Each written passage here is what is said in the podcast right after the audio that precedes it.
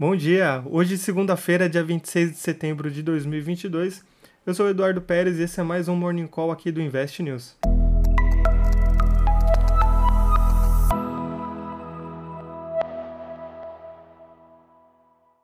Na manhã dessa segunda-feira, dia 26 de setembro, as bolsas apresentavam dificuldades de reverter o cenário de queda dos últimos pregões.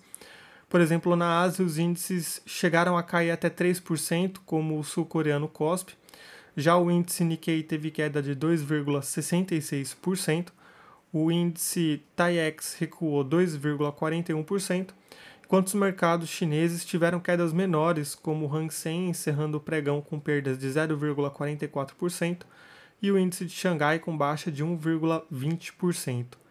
Já na Europa, os mercados operavam majoritariamente em queda, com leves exceções que registravam oscilações entre ganhos e perdas, como o índice alemão DAX, com alta de 0,01% no começo dessa manhã, o índice francês CAC com alta de 0,01% e o Eurostox subindo 0,06%. Já o britânico FTSE caía 0,58% e o espanhol IBEX tinha quedas de 0,68%. E aí, dando uma olhada nos pré-mercados e nas commodities que são negociados nos mercados futuros, a semana começou negativa também para eles, que vêm sendo afetados, no caso das commodities, elas vêm sendo afetadas pelas novas projeções de demanda global em um mundo com economias em desaceleração por conta da elevação de juros e aí uma menor demanda pelos produtos. O petróleo Brent, referência para Petrobras, era negociado próximo dos 84 dólares e 30 centavos nessa manhã, com queda de 0,78%, enquanto o petróleo WTI recuava 0,70%. O ouro era negociado com queda de 0,5%, enquanto o milho tinha perdas de 0,46%. Já os contratos futuros dos principais índices norte-americanos também registravam perdas, como o Dow Jones, que tinha queda de 0,59%, o S&P 500 caindo 0,67% e o Nasdaq recuando 0,58%.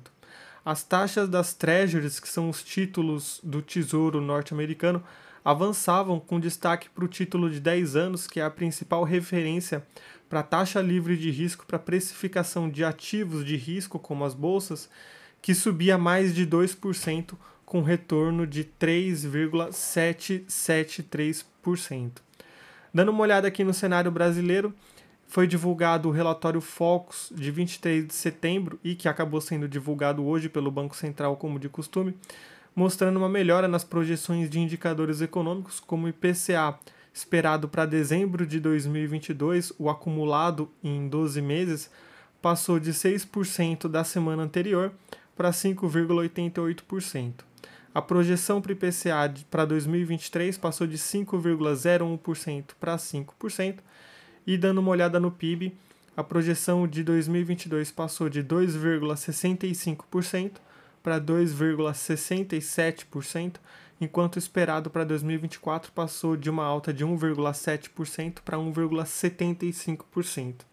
Já as expectativas para o IPCA para os próximos meses também tiveram queda, com a projeção de setembro passando de uma deflação de 0,11% para uma deflação de 0,15% e para o mês de outubro uma alta de 0,41% esperada para a semana passada, passando para uma alta de 0,37%.